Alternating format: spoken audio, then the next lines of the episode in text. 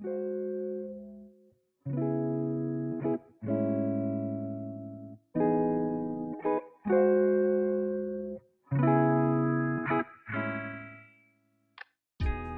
没有可能？我就说有没有可能，在我们过去的某一些亲密关系中，在别人眼里也是一个很糟糕的前任呢？痴迷型的人格呢，在开始一段恋爱的时候，会很快的和对方进入那种甜甜蜜蜜的状态，但是缺点是他们会患得患失，就没有安全感。就现在我去喜欢一个人，我必须得说出我喜欢他什么。对，哎，我也是，我我就是有曾经跟我男朋友说，我能非常明白的说出我喜欢你什么，我觉得这很重要。我也是这么讲的。但凡是遇到了说不利于自己的形象的一些说辞，人是一定要为自己站出来解释一番的呀，不是说当时的情势所迫，就是说对方啊，其实误解了我的意思啊，就我们经常会指出其他人的错误。但是我们并不能容忍他人指出我们的错误。你做了坏事，很多时候最受折磨的是自己。Hello，大家好，我是宝宝。Hello，大家好，我是飞机。这周我们来聊点什么呢？这周呢，主要就是来聊一些就是吃瓜后的感悟吧。因为吃瓜，然后引起的一些感想吧。就是因为最近娱乐圈瓜不是挺多的嘛，当中呢，我比较有感触的是。陈牧驰被吴楚一锤的事儿啊，就这个娱乐圈嘛，它真真假假、是是非非，它太多太复杂了。然后你可能也会看到很多营销号啊，就是每一套都有自己的说辞，然后有很多反转。嗯，那我就觉得我们可能也没有资格去断言什么，因为你也不知道到底是真的还是假的。只是说我在吃这个瓜的时候，我进行了一下过度的联想。就我每次看到一些东西，我都会想说啊，我身上有没有类似的经历或者。就每个人就是只看自己想看的啊，对。然后我就又自我反思了一下，就发现自己年轻的时候也干过一些蠢事儿。这个瓜它的哪一个点让你联想到了这个？不去说我们站边呢还是什么？就像我刚才讲的，就是是非非嘛，你也不知道是真的是假的。但是就从我们吃过这么多瓜来看啊，就这么多就是不涉及违法行为的瓜来看，就情感纠纷的瓜来看，就是你会发现一个人可能他给你的印象。和他在他前任的心里的印象是完全不一样的，而且其实谈恋爱这个事儿吧，有时候就是很难去辨一个是非出来。又要重拾起谈恋爱这种问这话题，没错。其实我们之前偶尔是有聊过一些的啊，有聊过一些，但今天可能更多的是一个对自我的吐槽吧。前几期播客吧，我们好像有说过一个话题啊，就是说看到一些我们觉得不可理喻的事情的时候，我们会想，人怎么能做出这么样的事情呢？宝宝当时就抛出了一个很有趣的观点，就是人他们就是能做这样的事情，因为我们在很多时候我们也做了很多伤害别人的事情，但是因为我们自己的站位嘛，人肯定是挺自己的，所以我们会人会合理化自己的行为。当时给我的另外一个感触是，我觉得人可能是一直在发展呢，就像是我们可能今天去回顾一些过去的行为，会发现过去的我们和现在的我们也是会有很大的区别，人在成长的嘛，所以就想说啊，那我们就来聊一下。好，关于这个情感，就我们过去是一个什么样的前任吧？这个话题还挺有趣的一个原因，是因为我们在说起前任的时候，我们总会说啊，我某个前任很渣呀，我被深深的伤害过呀什么的。就是有没有可能？我就说有没有可能，在我们过去的某一些亲密关系中，在别人眼里也是一个很糟糕的前任呢？就实不相瞒，我真的觉得我曾经是一个挺糟糕的前任呢，就干了不少蠢事儿啊。我不知道大家有没有做过依恋人格测试，或者了解过依恋的理论。我记得早年也是刮过一阵风的，你有听说过吗？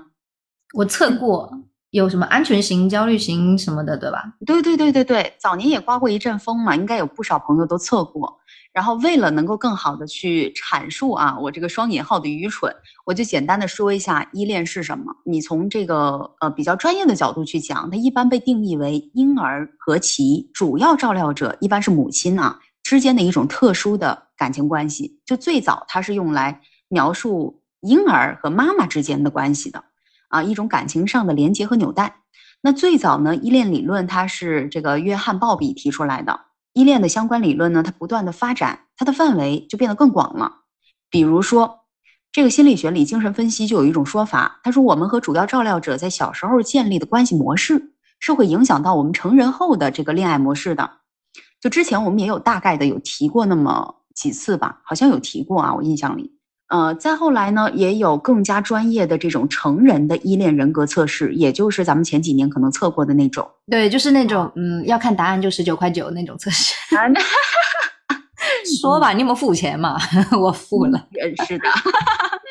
这样的测试里头，它是将依恋的类型分成了四种，就是根据一个人的焦虑程度，还有他的回避程度的强和弱，将依恋人格分为四种，分别是安全型、回避型、痴迷型、恐惧型。那么安全型的人格其实是最好的啊，这种人格呢，它属于焦虑的程度比较低，回避的程度比较低，就是我们现在讲的就比较好沟通的那样一种伴侣。啊，回避它其实就是说，你面对对冲突的时候，你你是怎么去处理的？你是去积极的拥抱它的，嗯，健康的处理方式。就先说一下这个安全型的人格，就这类人呢，可能在婴儿发展的时期，他们对外界做出的一些反应啊，就比如说他们的主要照料者都是会给予他们回应的，所以他们在爸爸妈妈离开的时候可能会伤心，但是他心里是有安全感的，他会相信爸妈是不会抛弃他的。那像这一类的依恋类型的婴儿，在长大以后，他们在亲密关系的处理当中就不会那么容易疑神疑鬼，就是对另外一半有一个基本的信任感。然后安全型的人格呢，是是这四种人格里面最适合做恋人关系的啊，是最理想的状态。其实我一开始了解这个人格的时候，我就想说，哎呀，真的有安全型的吗？你有遇到过安全型的？我后我后来是遇到过的。我我是这么想的啊，就我一开始觉得我周围好像很少，但是后来你仔细的去观察其他人，你会发现安全型的人其实都爱上你的朋友们多的，都没有爱上你。哎，你说的好有道理啊，就是这样。安全型的人还是挺多的，嗯，他确实也是占这四种类型里的大多数啊。就根据之前的一些测试结果，那第二种呢是痴迷型的人格。痴迷型人格的这个婴儿呢，他会害怕父母随时抛弃他们，嗯，就是爸妈离开的时候，他会极度的害怕、恐惧。那爸妈回来的时候呢，他一方面可能会表现的很开心，然后但是又有可能会做一些什么发泄的这种行为来惩罚这个照料者的离开。痴迷型的人格呢，在开始一段恋爱的时候，会很快的和对方进入那种甜甜蜜蜜的状态，但是缺点是。他们会患得患失，就没有安全感。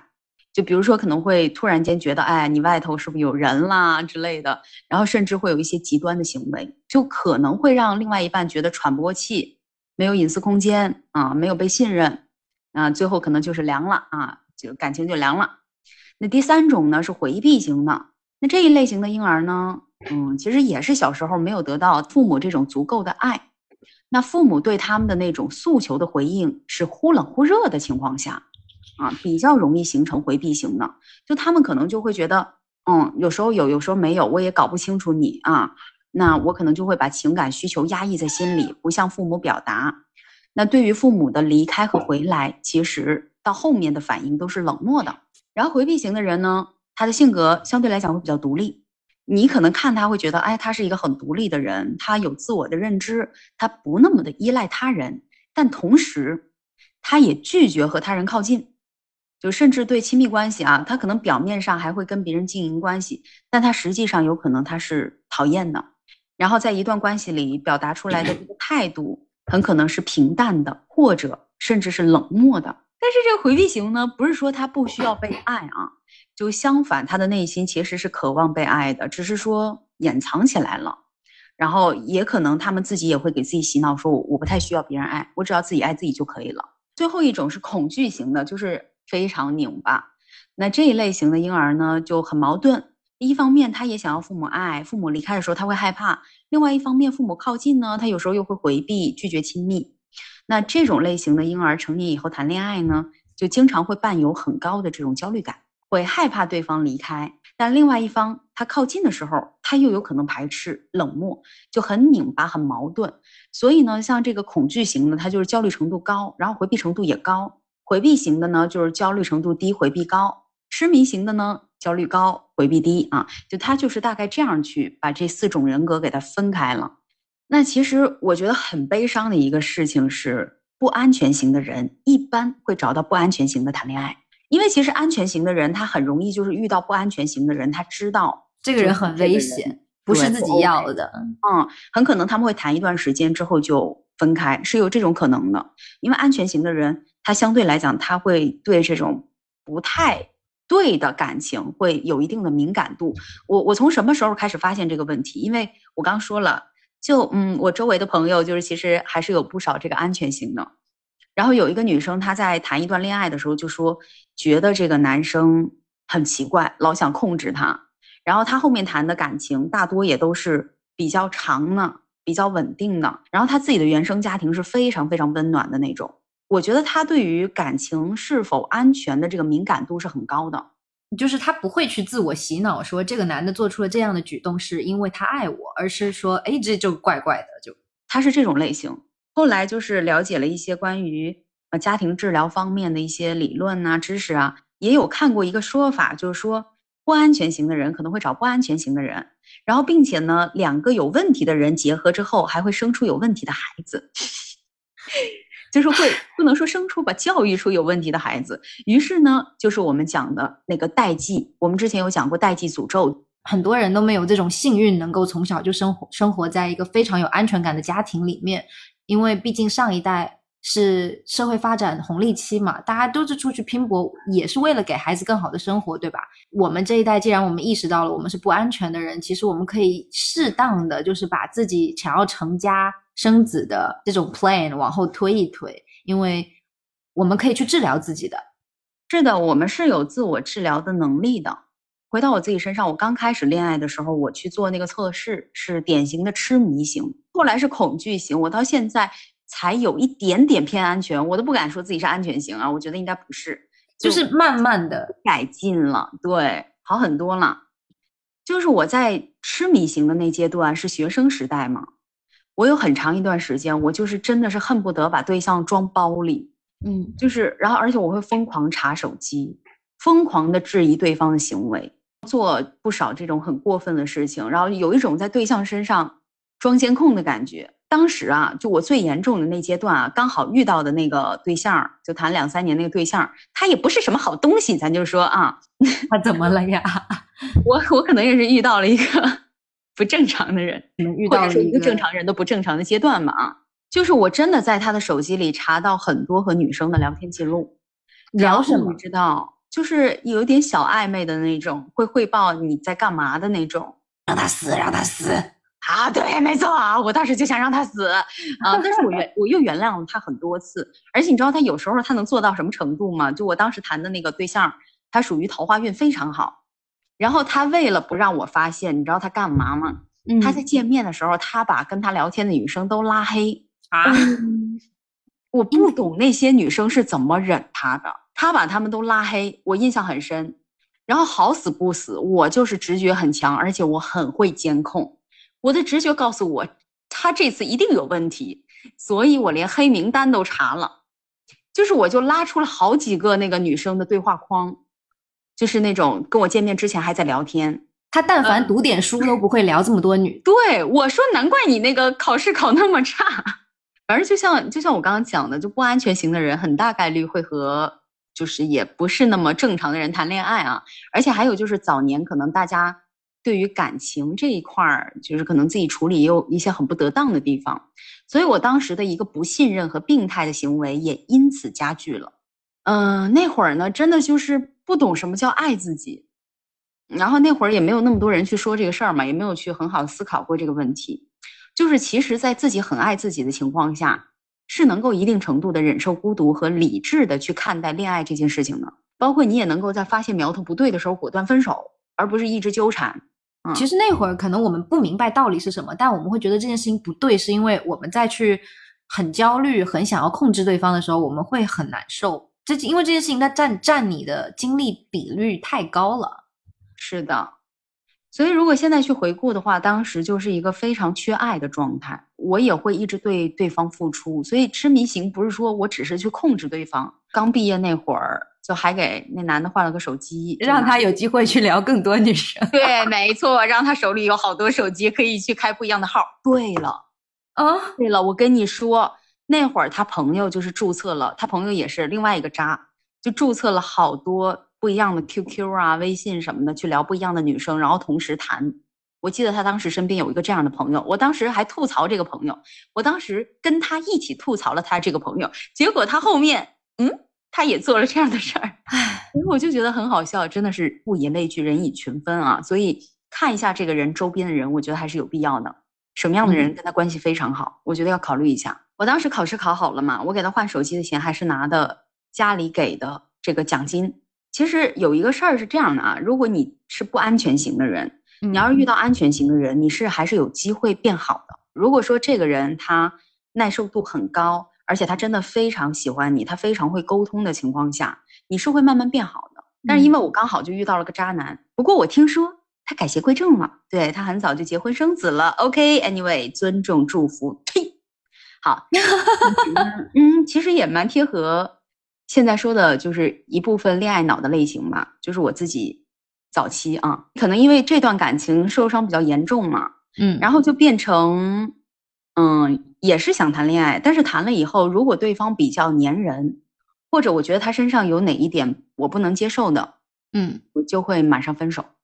而且我不会沟通，我就会变成变成恐惧型的，对，恐惧型就很拧巴的那种，就是就是都别爱我，我也谁都不爱，但是我非要摆一个摆件儿在我旁边，对，就有一点点这种感觉吧。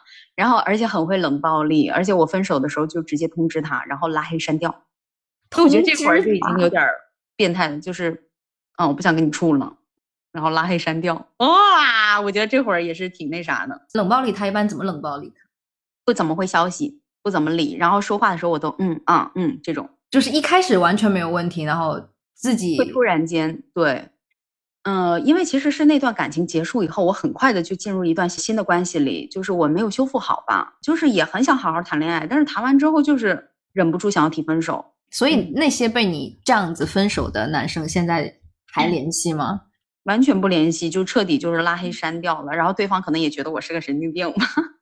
多数啊，因为怎么说啊，就因为可能一开始也是会有一定的戒备心的，或者说有一定的疏离感，所以分了手，我又能够很快的进入下一段不理性的恋爱当中。我现在想一下，我觉得我应该是很想要，就是谈一段正常的恋爱。你比如说，你刚跟人家建立了关系，你马上就想要抽离，可能是就是你不是很信任亲密关系这回事儿，而不是对方是谁。是的，是的，其实那会儿不是说对方不好。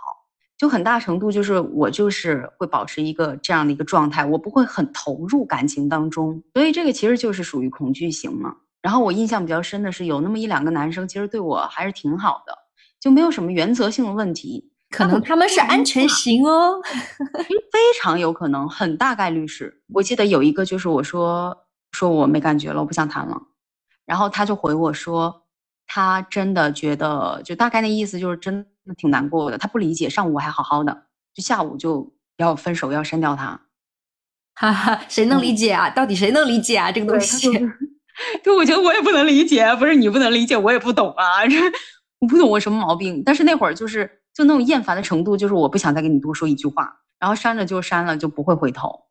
哎呀，反正就这阶段也持续了挺长时间。可能本来有一些跟你谈的男生是安全型的，被你这么一撞，自己又变成不安全型的去伤害别人。我觉得有可能哎，我觉得这是一个让我有点愧疚的地方。就是我觉得，当一个安全型的，如果遇到一个不安全型的，然后如果被创的很厉害的情况下，他可能会对方后面的感情。真的，我觉得我下辈子可能会投个猪胎，应该也不至于。你你只不过是在谈恋爱而已。哎呀，反正这一阶段就是也持续了挺长时间呢。那我自己现在回看就是。不管是对对方就是极度的控制欲，我那时候控制欲很强的时候，控制到就是只要是个女的我全删掉，就是很像现在大家开玩笑说你那合同老公谁看得上，然后是不是个女的我就全删掉，怎么哄抬猪价呢？对，真的有一点这个意思。然后还有就是毫不协商的分手，就是这种情况，这么快的去跟一个人建立关系，其实你本身对他是不够了解的。其实那会儿应该叫创来创去，就呃游戏人间吧。对，没错，就是很不好。我觉得结束一段恋爱应该是先暂停，就是让自己空窗一段时间，好好去想一下、思考一下，然后再慢慢的去熟悉另外一个人，再慢慢的去谈。那我现在其实恋爱都是这样谈的，就现在大家都会有比较稳定的、长期的亲密关系，就年轻的时候人就是很容易上头，你知道吧？就是很难去意识到说，我们要去开始一段关系和结束一段关系都需要仔细斟酌。如果从对方的角度来看，就我的行为就确实要么变态，要么恶心人啊。那现在的话，就就已经理性很多了。所以，哎，你看是不是有进步了？我不敢说自己安全型，但是有进步了吧？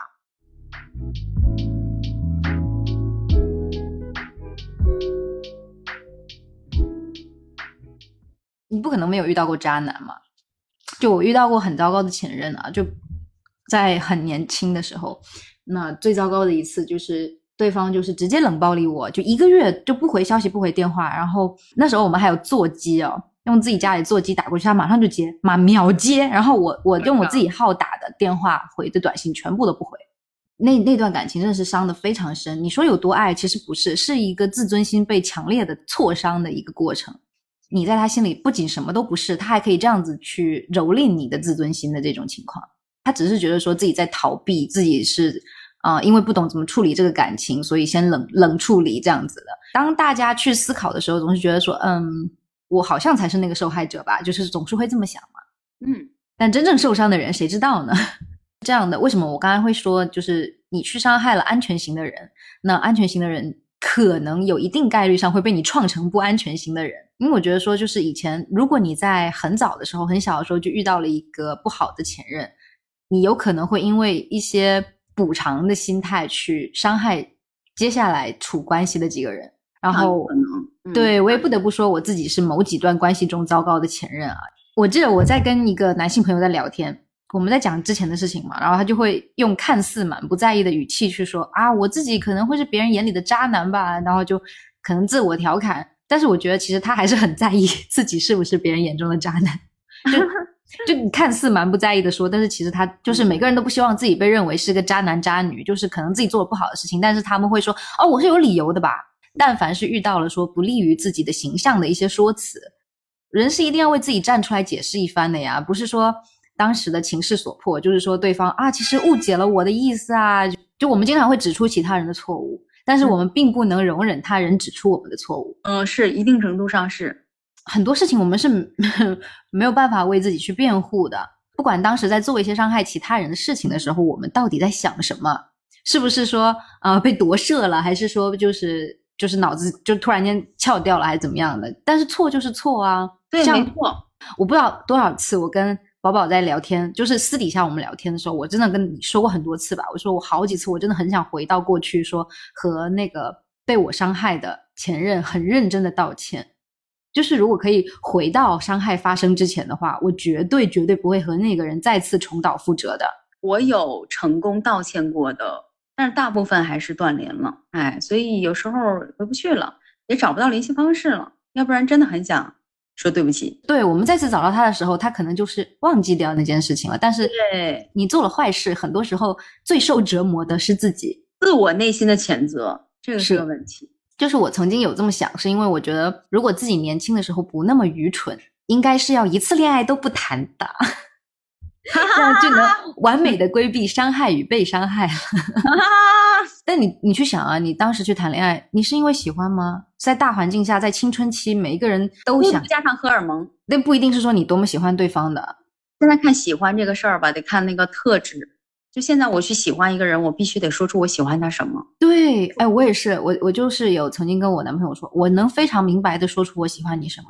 我觉得这很重要。我也是这么想的。对，而且我也希望对方能够很明确的说出他为什么跟我在一起，我身上有哪些是他觉得不错的品质。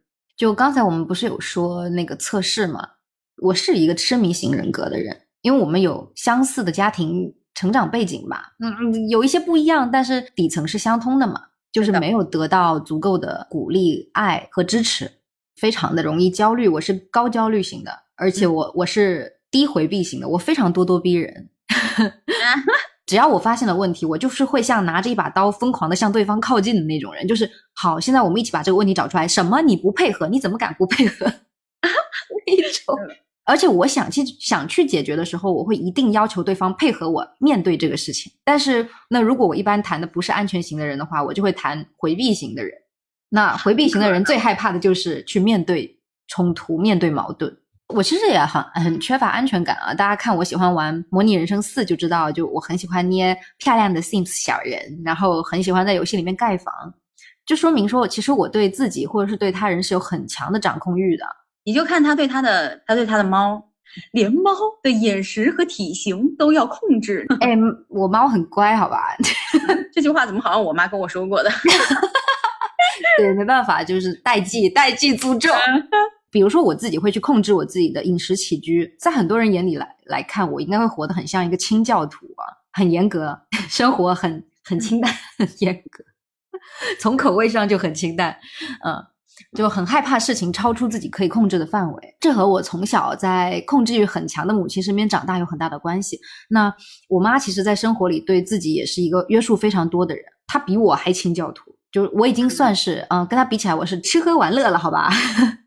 但是相比起现在同龄人来说，我其实还是过得太清淡了啊。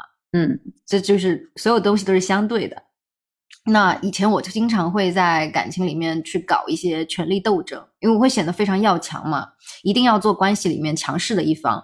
因为之前是这样，因为我自己父母的关系就是父亲非常强势，在感情里啊，然后母亲是感情里弱势的一方，所以他把所有的那种矛头都指向了我，就是没办法，情绪要有个出口，对吧？我其实也是看着自己家庭的亲密关系这样子起来的话，我自己会觉得说我绝对不能重蹈母亲的覆覆辙，所以就会想说，在感情里面，我其实会有一点想要把男生，当然这是异性恋的范畴啊，想把男生就是踩在脚下。有一点点，我非常可以理解，有一点这种感觉。其实一定程度上也是希望我有话语权，而且我希望我是话语权比较大的那个人。就是在两个人的相处中显得很要强嘛。以前啊，就是一定要做关系里强势的一方，一定要，而且一定会作妖，就很作，你知道，就让对方为我妥协，为我痛苦、烦恼、就伤心这种。就是在平淡的生活里没事找事，在生活里撒点苦瓜和跳跳。对，在大家骂我之前，我已经先把自己骂了一千遍了。所以，今天只是作为一个客观的讲述啊。当时竟然是想说，哎，如果我得逞了，如果对方真的是因为我做的一些事情感到痛苦、烦恼、很伤心的话，我会觉得自己很幸福，我会觉得自己被放在心上了，你懂吧？就是怕被忽略的恐惧，就一定要去攫取对方所有的注意力和精力，这种。嗯嗯，这种病态的心理，就大概是十六到二十岁的时候谈恋爱的风格。那个时候感觉自己就是很想要自己的生活像偶像剧一样，太平静的生活对于我那个年纪来说，就有点像 坟墓一样寂静可怕。而且那时候会觉得那种很夸大的跌宕起伏的感情是真正的感情，是真正的爱。你也不去看看当时热播的电视剧都是什么？对，会觉得哎，我们就是要这样撕扯，哎，我折磨你，你折磨我，对，这就是我最爱的一段。现在回头看，呵 呵呵，没有浪费时间了，撕扯太浪费时间了，会非常的耗费你的情感。我读书好的那一段时间，基本上都是跟对方冷战，或者说短暂的空窗期。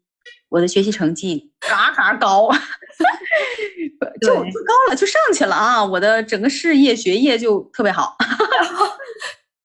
就是怎么说呢？就是我们讲说自己是不是一个糟糕的前任，在那样一种心境，还有你本身一个很幼稚的状态下，你嗯很难说你会是一个十全十美的前任，你没有办法完美的从每段感情中抽身，并且不留下任何的画饼给到对方，做不到的。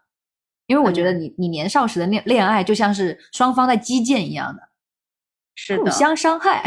就嗯，瞅准对方一个空子就要去戳别人，是没错。就今天不是要讲这个话题嘛？其实我确实是有一段感情，就我其实没怎么去跟别人提，嗯，但是这也是我最最最后悔的。谈那段的时候，是我差不多十九、十九二十的时候嘛。大家在十八岁左右，应该就是最叛逆，然后也是最迷失的一段时间。你不清楚自己未来会怎么样，你其实，然后当下身边所有的人都陷入了一种青春的狂欢，你懂吧？就荷尔蒙很好的一个自我整合，对对对，对于自己想要什么，其实很难讲。就是一般情况下，你很容易去投入大流，投入狂欢。比如说身边人都谈恋爱，然后你自己，你自己其实没有喜欢的人，但你那时候也会想说，我想找个人跟我牵个手，然后一起上下学，然后一起去图书馆念书，这这样子的一个想法，你懂吧？嗯，就比如说我当时二十岁，那对方其实就十八岁嘛。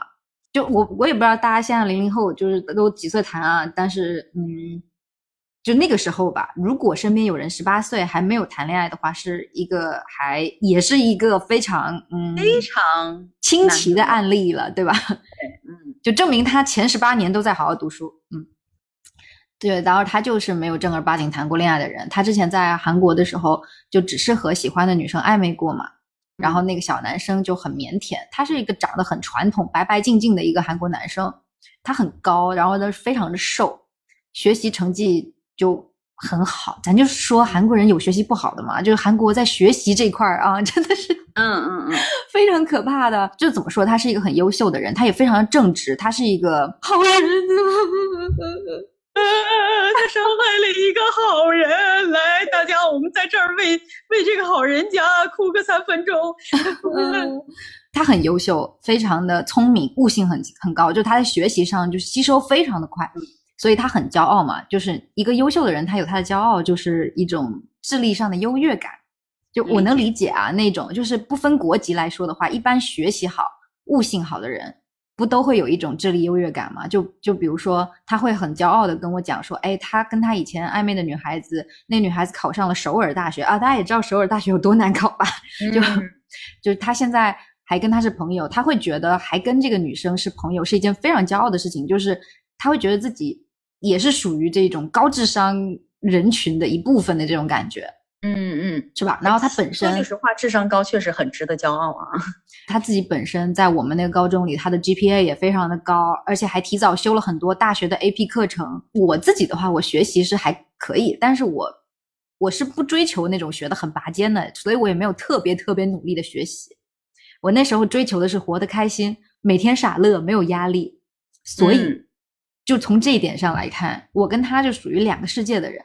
就我俩就是那种路上遇到就说一下 hello 的那种关系，互相之间是真的不不 care 的，就是哦，我知道这个人活着，他在呼吸，但是我不关心他。当时跟他在一起，主要是因为我太无聊了。哎呀，就是像我刚才有提到的，就是当时那个年纪，很容易被卷入一种其他人在干什么，我也要干什么的状态里边儿。嗯，从一开始就是错的，因为我身边的那时候很多人都谈恋爱了。你会觉得哦，lonely lonely。然后呢，那时候我记得我是和我闺蜜打赌，说我在一个月内我就要把她追到。但那个时候我甚至都没有跟她讲过话。哎，你这个打赌追人啊，我我刚不是讲了那一段我谈的特别痛苦那一段吗？嗯，他就跟别人打赌一个月内追到，无聊就无聊啊！对不起。我我其实一开始只是很欣赏这个人，其实我本身也会很欣赏那种读书读得很好的人，因为我小时候的偶像是江直树，对我对那种很聪明的男生是很有好感的。那那这是第一错，然后是我主动去接近他，我发现他真的就跟白纸一样单纯，而且他很腼腆。他除了学习好，然后有一点高冷以外，就是他其实是一个非常非常非常善良的人。他就像一只温暖的小狗，你知道吧？懂，全说话声音对，说话声音也小小的，然后嗯，很温柔，然后特别特别有礼貌。然后我一开始就是先接近人家，我就狂打直球。就这种类型非常喜欢打直球，就这种类型很喜欢。就像我，我很喜欢打直球的。我不是说我高智商啊，我是说看上去好像可能有点小高冷、小高傲，或者给人感觉有一点小高冷的类型。会非常非常容易被能打直球的人吸引，对，因为被直球打死，我也都是被直球打死的，我也是被直球打死的。所以我们当时不是看那 MBTI 的匹配吗？说什么 INTJ、INFJ 配的是什么 ENTP、ENFP 嘛，都是那种非常爱打直球的。对，我觉得他应该是一个 INTJ 来的。我我我听你的描述，我感觉有点像，就是有点自己的小小骄傲，然后智商也够。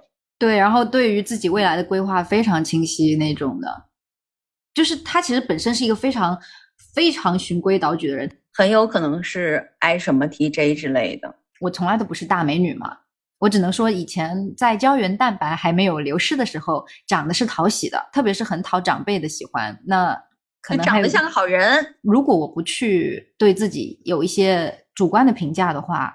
其实我当时也不觉得我在伤害别人。我其实去接触他的时候，我确实挺喜欢他的。但那种喜欢不是那种想跟你处对象的喜欢，就是我很欣赏你，我发现你很善良之后，哎，我更欣赏你了。但是欣赏和喜欢真的就两码事儿。当时可能会很追求一种心动，其实我很追求一种心动的感觉，或者那种荷尔蒙一下上头的感觉。但我觉得就是，嗯，就有时候荷尔蒙上头，可能就是刚好你排卵期，就是。我去接触他的时候，他其实不排斥，但是他一开始你能看得出来啊，这个很腼腆的人，他没有被这么猛烈的追求过，就很难评。就 那个时候，我的直球打的真是一点章法都没有。然后呢，对方是吃这套的。当你看到那种有点小高冷，然后有一定距离感，好像看上去在事业啊或者学业方面就是非常有规划型，你会觉得哎，好像很难接近的人。其实反而你一直打直球，一直打直球，然后一直夸，是可以离他更近的。嗯，我记得那天晚上我们是在万圣节的时候吧，那次我们去鬼屋嘛，然后去鬼屋的时候，我就一直站在他旁边，然后后面我们就很自然的就拉手拥抱了。哇，拜托，鬼屋哎，就是吊桥效应嘛。然后那天晚上回家，其实那天晚上正好是一个月到了。然后我跟我朋友刚发消息，我说算了，我今天晚上虽然跟他牵手了，但我觉得他是一个很好的人，不想害。嗯，不是不想害他，就是说我觉得他是一个很好的人，但是我觉得可能对方没感觉，就是没感觉吧，就想说算了。然后就在我发出这条之后，啊，他就发来短信了，他就说那我们在一起吧。我觉得我是太害羞了，但是我其实也很喜欢你。这样的话，就你读他的短信，你就会觉得有一种。最真诚，一个左勾拳打中了那种感觉。哎，想到这个，我还是会觉得很心痛，是吧？就真的大错特错，好惨，好惨，这个男的。我觉得当时其实我是没有很说很喜欢对方。从接到他想要跟我谈恋爱的那个消息之后，我就就很后悔了。我当时第一个想法就是回他说，要不算了吧。啊，就是就是，其实当时收手真的来得及，但是我那时候又想，嗯，有个人陪也挺好的。嗯，而且其实有没有一种可能，就处着处着，其实嗯，还是有可能走下去的。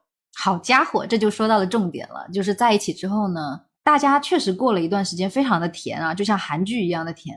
嗯，就比如说我们会一起坐公交车回家嘛，然后他每一次都会在我的那一站下车陪我走到家。就那时候真的很纯情啊，我们是一起走路回家。那会儿你不幸福吗？你应该也很幸福很幸福啊，就是对呀，就是我们会一起，我们会牵手就走路，然后也没有 kiss，也没有亲嘴，其他都没。想 kiss 吗？就是想，但是那种就是有一种初恋的想就是喜欢，其实是喜欢的，不是荷尔蒙嘛？其实很难说，对吧？嗯，就大概那时候走回家，从公交车站走回我自己。住家那边要二十分钟吧，然后我再，然后他就再从我住家那边再回家，自己走回家。那我之前以为他会搭回程的公交车，结果我后来发现，从我家到他家要再去搭公交车是非常远，而且公交车要等很久才一趟，所以他都是自己从我家走四十分钟回家的。但他没有跟我说过啊，是我。的朋友从他的舍友那里打听来的，他舍友就会说，啊，他每一次回家都很开心，虽然很累，就毕竟走了快一个小时嘛，就是可能有我的记忆里的滤镜对他进行了相对的美化，但是他确实是个很好的人。结果过了前面那一段新鲜期吧，然后就开始捉弄他。其实我在二十二岁之前的所有的恋爱里面，都是有一点，都是非常无理取闹的那一种。双方非常的熟悉的时候，就会开始去捉弄对方，会经常作啊，像大家年轻的时候谈恋爱作妖那个样子啊，就是会搞情绪拉扯那一套嘛，就会经常要求他那种不善言辞的人去表达我的喜欢，其其实很折磨人。就是我们做我们那个时候作为很爱打直球的人，说一句喜欢你、爱你不难吧？但是对于一个就是一个不善言辞的人来说，其实他本身很爱你，他已经做的很明显了。你让他说出来，他其实其实对他来说很难。哎哎，其实怎么说啊？我觉得这个就是可能他当时也不会谈恋爱，就像你讲的，他没谈过，他也不会谈。可能他现在是一个会表达的人。我觉得这这个不能完全说是你的错啊，因为不是说你们完全没有甜蜜期，你们有过甜蜜期。你是一个非常需要情绪反馈的人，其实你到现在其实也是需要一定的情绪反馈的，所以你希望对方能够多对你表达一些感情。我觉得这个要求是正常的。我真的是会作到什么情况，就他会跟我说：“哎，我喜欢紫色。”那其实我自己也喜欢紫色，但就是说，但是那个时候我会想要捉弄他，我就会说我很讨厌紫色。我觉得你是想要就是让他不停的去证明他对你的喜欢，如果他不会说出来的话，他就必须完全附和你，你才能够感受到安全感。我觉得还是一个缺乏安全感的状态。我说我讨厌紫色，他就会很伤心，是真的会很伤心。年轻人不会隐藏自己的伤心，但是他为了让我开心，他就会很温和的跟我说：“没事，那你喜欢什么颜色，我就喜欢你喜欢的颜色就好了。”但你听得出来，他就是在伤心。嗯，然后我也喜欢去在关系里面做一个掌控一切的人，就是看得出来，他跟我在一起到了后面的一个阶段啊，就是很痛苦。你那阶段不痛苦吗？我那阶段我有我自己别的问题。嗯，你那阶段也是一个很痛苦的状态吗？就是呃，跟你说他，你你不会完全没有负罪感吗？完全没有负罪感吗？我觉得不会诶。会有，但是我会觉得这种是在感情里面是很重要的一环，就你你会你会觉得这就是爱情，痛苦就是爱情。嗯，我我突然间很能理解，我觉得你没有你想的那么的坏，就是有一些人可能真的他很故意，就是真的就是很坏。我觉得你你其实当时就是刚好在那样一个状态下，然后你又是一个很需要安全感的人，然后你想不停的在他身上。去找到那种安全感，或者想把他变成你喜欢的样子，可能年轻的时候谈恋爱多少都会有一点儿。怎么说呢？就是不管说我后面怎么对他，他都非常的暖心嘛。到了后面，一开始他不会，但是到了后后半段，他就会跟我在一起的时候都小心翼翼的。因为其实我是姐姐，然后他其实是一个非常传统的韩国人，对于。长幼啊，这种事情是非常在意的，就是他会叫我努娜那种，我是真的伤了他的心，我觉得，然后我就会没事就会去挑他的毛病，他真的是在情绪上被我折磨的半死不活才跟我提分手。就是我记得那时候我还不肯放他走，我是不肯分手的，我没有搞清楚我自己当时的情况，就是我其实也很疑惑为什么我会想要跟他继续走下去，就是他一提分手，我就突然间觉得我很爱他，那个时候我就是会去找他。就是比如说他提了分手之后，我突然间就开始死缠烂打。然后他分手了之后，他就其实挺干脆的。他当时就是不找我，但他也没删我，然后就变成我反过来不肯放他走嘛。就是我曾经是一个不顾他人死活，只顾自己开心的人啊，就有点像被家里宠坏的孩子。但是看得出来他是真的受伤了，他就说一定要分开。他是花了很久才下了决心让我不要再找他，也说那从此以后我们都不要讲话了，路上遇到也不要再打招呼。然后我就当时跟就是觉得。被伤了，当时觉得自己受伤，你懂吗？当时觉得是他是错的，然后我当时就一副可怜兮兮的样子走了。现在看来，我真的不是很可怜，我觉得我是一个很精致的利己主义者，是一个疯子来的。到了后来大概一个月吧，我就走出来了嘛，就是干别的事儿，然后也当时也在申请大学，很忙。但是跟身边的朋友提的话，还是把自己去放在了一个受害者的位置，就没有反省说自己为什么会被分手。然后他那个时候也是在这一个月内慢慢走出来。他参加学校一个篮球比赛的一个 rally，然后他就是要去跳舞，就是很可爱的那种高中生男女都能跳的那种集体舞啊。然后他跳完了就跑到我的 locker 前，他就很高兴的想跟我说话，因为就根据他的朋友说，他分手之后几乎就没有什么社交活动，也很久没有这样开心过了嘛。然后他那天跳完舞就心情很好，就想要。过来跟我分享喜悦吧，因为他也觉得我之前一直说要做朋友嘛，但是等到他真的到我面前了，我就很当时真的就是很冷漠的看着他，就是那个眼神其实挺伤人的，真的当时那一下就这样僵住了。他我真的永远都不会忘记那个表情，就是很像一个受伤小狗的表情。这就是我谈恋爱的时候经常对他的态度，让他经常不知道怎么办才好，是这样的。就我那时候还是自以为是，我看到他态度软下来了，我就。又一次想要去伤害他，其实我马上，我当时问他说：“OK，所以呢？”的时候，他就我其实就意识到自己错了，然后我马上意识到啊，我又来了，我现在是谁呢？我不是他女朋友了，我不可以再这么对他。我，然后，然后我马上想要去道歉，他就在那一刻之后，他就完全无视我了。他的朋友，甚至他的朋友都会来劝我说：“不要再接近他了。”之后就都就当不认识。然后马上就把我从所有的社交软件上都删除了。那其实后来我也做了很多的反思啊，就是觉得自己错了。但是我也明白，就是我不该再去找他了。我有再多的愧疚，我都不应该再去找他。大学的时候，大家也都忘了差不多，都开始新生活了。后来他就突然间在 ins 上面加我，然后加我之后也不聊天，就加我，我就通过了。然后我就看到那个 ins 不是有个 story 嘛，就是那种你点开，然后它过了一天会自己消失的那一种。然后他就。经常在 Story 上发他新交的韩国女朋友的那种亲亲啊、贴贴的照片，再配一些韩文，就是秀恩爱的文字。我觉得几乎每天三张以上，你懂吗？就是，然后你也知道，就是 Ins 的这种配置，就是你看得到谁看了你的贴文，就是他，他其实应该知道我都会去看，然后他在他有女朋友之后才加回我，就是几乎就是在说，来啊，看看我现在有多幸福。就其实那个时候我已经深刻反省过了，而且我一直在懊悔。我知道，就是那会我知道他跟他的新女友很幸福的时候，我是很庆幸，就是说哦，好在他现在很幸福，因为我那时候太抱歉了。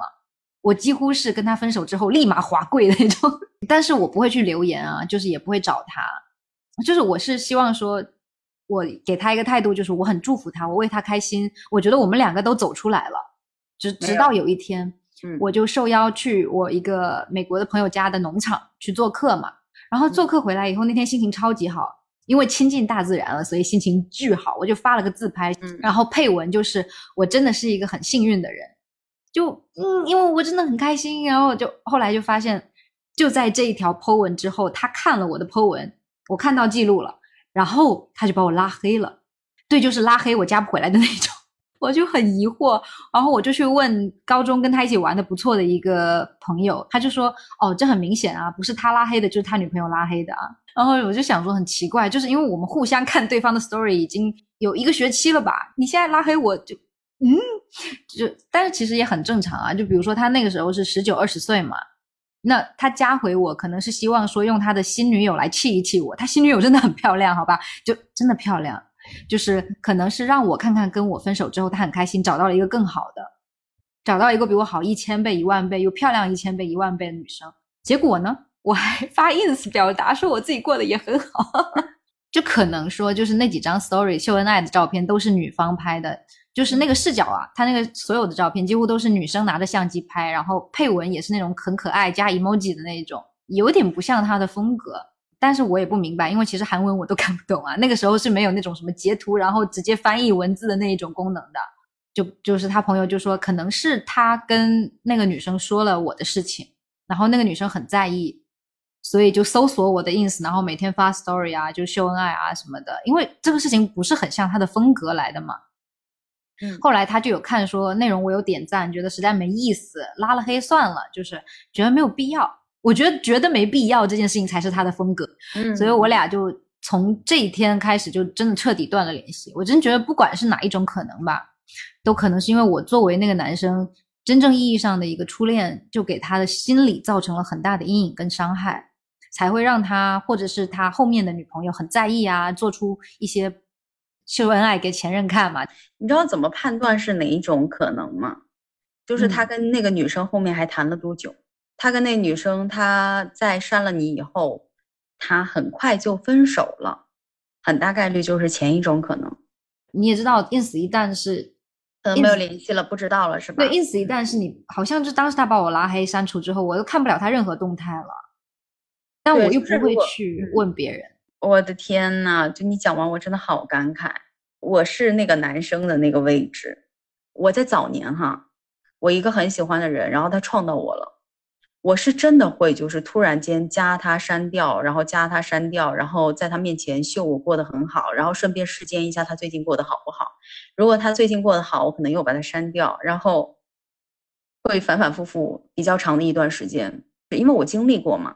嗯，就对方可能就是那个很快的走出来的人，因为对方就是那个爱的没有那么多的，你不能说他没有爱，他就是没那么多。哦，代入了一下呢。嗯，其实我觉得就是这个事情，为什么我一直会觉得是我的错？因为后面是后面他把我加回来那个事情，可能一开始我真的就是说我真的很抱歉，但是他，但是我个人觉得不要再去找他是更好的办法，所以是你做的对。结果后来他把我加回来了，会让我更愧疚，是因为不管怎么样。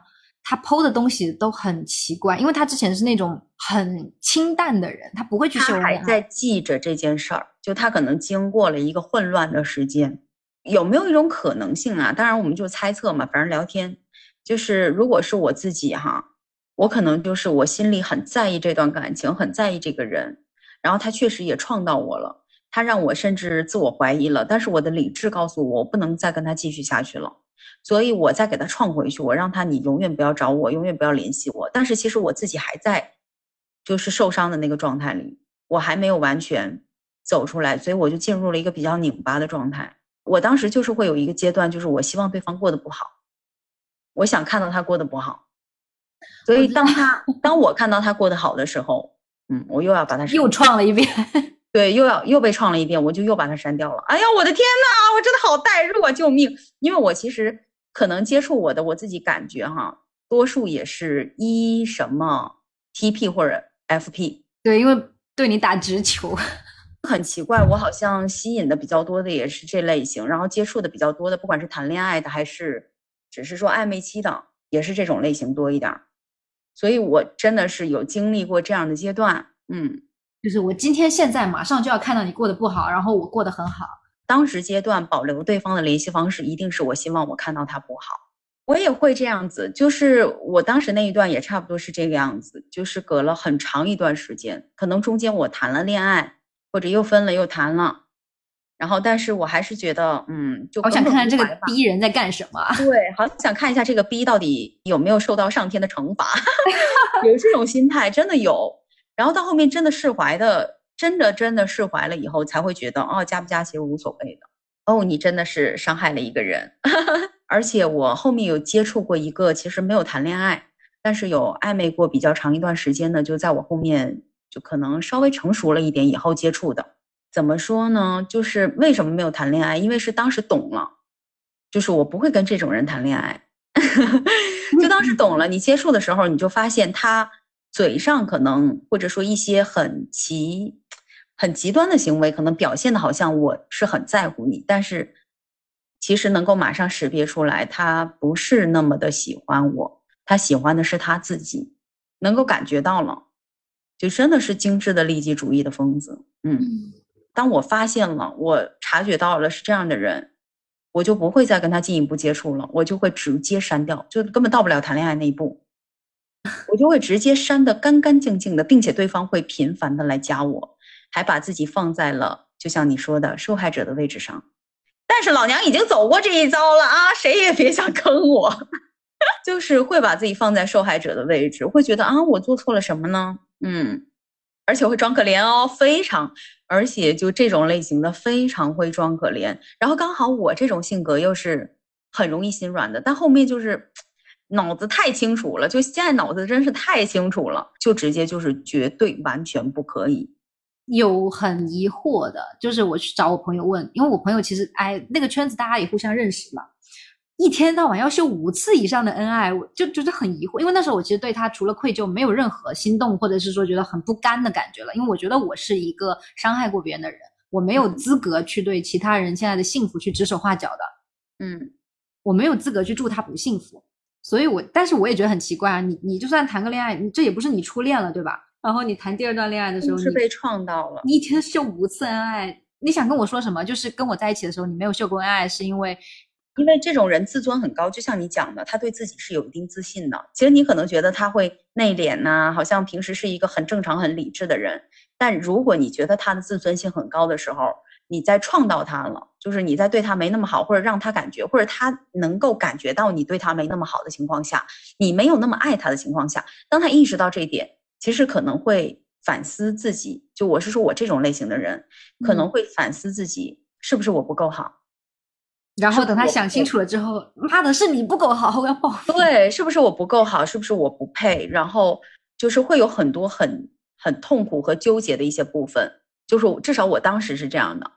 会考虑说是不是我不够好，那我必须要证明我是够好的，那我就会去进很快的进入一段，让那个人看起来是比你好的这么一段恋爱当中，证明我是够好的，我值得更好的人，会这样，嗯，我是真心的觉得他就是值得更好的人的，所以，哎，所以所以很可能当时创我的那个那个男生，可能他也是真心的祝福我。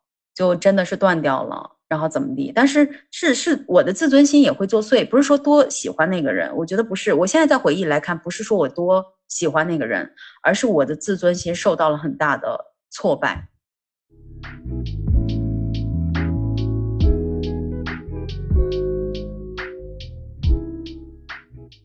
当时可能一定程度上浑浑噩噩的，做很多决定都是在一个非常模糊的状态下去决定的，对，嗯，很拧巴，然后这些决定可能就是错误的，就伤害了别人，自己也没讨到什么好，是这么个情况。嗯，对，最狠的就是自己没讨到什么好。我们会觉得年轻时候的自己很愚蠢，主要就是因为觉得说，觉得自己当时是应该三思而后行的，对，但是你没有，但这太理中客了，因为就像你说的，那会儿大家其实都是被裹挟着，别人做什么你就做什么，然后这样子。对，而且很多东西确实认知不清晰，所以你现在意识到这些的时候，你会有什么样的感觉？这么多年来，娱乐圈一直在塌房，我从来都没有认真的吃过哪个的瓜。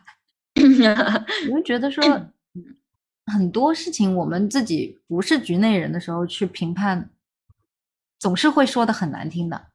就像我朋友如果被渣男伤害了，我不是他们两个之间的谁，嗯，我纯粹站在我朋友的角度去骂的话，我肯定会把那个人骂得很难听。我觉得我之前是一个很自我的人，虽然家里以前给我的管束很多，但。确实也对我很好，就直到这几年，我才一直在反省和懊悔，去看说我之前做的做的蠢事儿。就如果说之前做的蠢事儿没有伤害到别人，只是 不过就是现在自己看着觉得很尴尬，那就算了。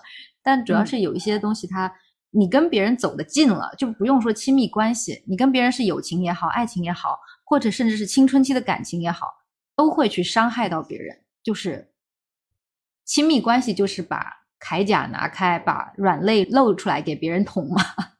是这样的，是这样，没有错，也很难说。就是我其实印象最深的啊，就是说，呃，之之后我不是有一段时间一直去跟那个男生说对不起嘛，嗯，但那个时候是有有目的性的啊，希望他跟我复合，然后他我就一直在说为什么我觉得很抱歉，但他一直觉得说我没有讲到点子上。就是我那时候没有意识到到底是哪里伤害到他了，是自尊心上伤害了他。但是我那时候一直在说一些嗯小事儿，就我自己觉得很重要的小事儿，但其实不是他的需求的小事儿。他就说了一句：“Charlotte, you never learn，你从来都不从经验中汲取教训。”嗯，这句话我记到现在。就其实收听我们的播客的朋友应该知道啊，我对自己的评价一直都蛮负面的，就是不会很喜欢过去的自己嘛，因为对自己曾经的愚蠢不还没有能做到自我消解，没有办法自我原谅，特别是感情中的事情就没有办法避免的是我们在亲密关系中一直会不断的伤害对方和被对方伤害，就是我其实没有什么资格一直去觉得说自己是受害者，就比如说现在大家会经常。听一些情感故事，然后明就是简单直接的给对方直接贴上一个渣男渣女的标签。嗯，我一直都是蛮小心的，不让自己去做这么的判断的。嗯，对，因为我觉得很复杂，感情真的是两个人的事情。当时发生了什么？当时你是抱着什么样的一个目的去做什么样的事儿的？只有你自己知道。然后你在阐述给别人听的时候，就这些东西都可以被曲解，都可以被编出来。嗯，你可以编的你很委屈，但是你，而且到了后面吧，就是在感情里面，我自己的感情里面啊，我就尽量不去犯之前犯的错误，比如说我不再对对方进行情绪控制，我不会像以前那样去作，就是关系里面的权力争夺，我其实也不是很在意了，就是 OK 都无所谓，只要是对方对我有喜欢跟爱，我就会觉得啊，真的很感恩，就会觉得说。因为我一直觉得，我不可能再遇到一个像以前那样子啊，阳光一样干净明亮的男孩子了。因为那个年纪已经过去了，不是说你再找一个小奶狗就行的，因为你也变了，对吧？是的，一直年龄一直上去，你只会遇到更复杂的人。所以现在只要说有人就是很爱我，然后没有说故意伤害我，我就觉得说啊，很幸运，就是命运的这把镰刀还没有落到我的头上。嗯，对，就是后面的感情也不是说很顺利，没有人会有很顺利的一生。但是现在的感情是说，哎呀，你肯定你明白，你找不到年轻的时候被人捧在手心的那种爱了，但是认了，你懂吗？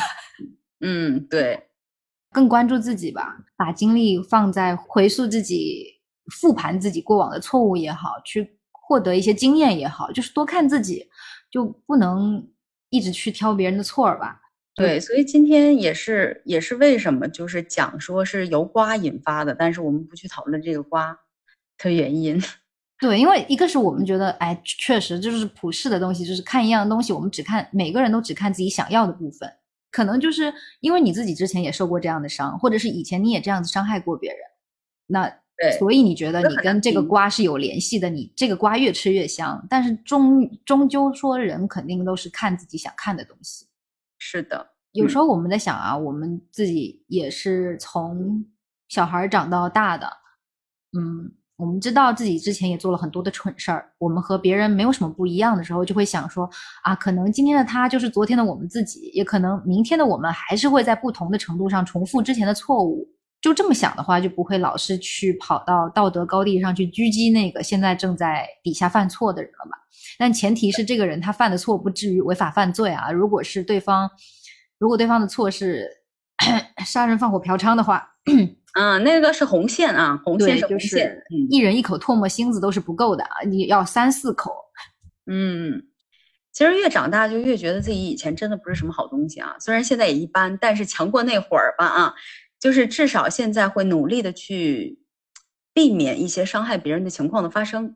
虽然我们说生活是向前看，但是每个人可能不一样。呃，我就是喜欢通过不断的复盘回顾，我希望能够吸取一些教训，然后更好的去指导自己的未来生活吧。所以就是这些事情，一方面呢，让我意识到了我自己确实做过一些愚蠢的恶，所以现在在面对一些类似的情况的时候，就能够尽量的去避免。去重复以前的愚蠢，就是当然一把年纪了，也有一些基本的为人处事的能力了啊。另外一方面呢，也是在提醒自己吧，就是在和他人相处的时候，在看待别人的时候，也尽量的努力去用发展的眼光去看。就比如说，如果是以前讨厌的人，那么多年以后我再相遇，我也会提醒自己，这个人可能跟当初不一样了，就是不要太有色眼镜。然后，毕竟自己以前也是很不咋样的，嗯，就可能会出现一些情况，就是比如我有一些原本关系不太好的朋友，在很久以后，某一个机缘巧合下，关系又变好了，然后可能旁边就会有人比较纳闷，说你以前不是很讨厌他吗？然后我我只能说当时很讨厌，但是有机会的情况下呢，可能互相把一些事儿说开了，互相道歉了，嗯，就和解了。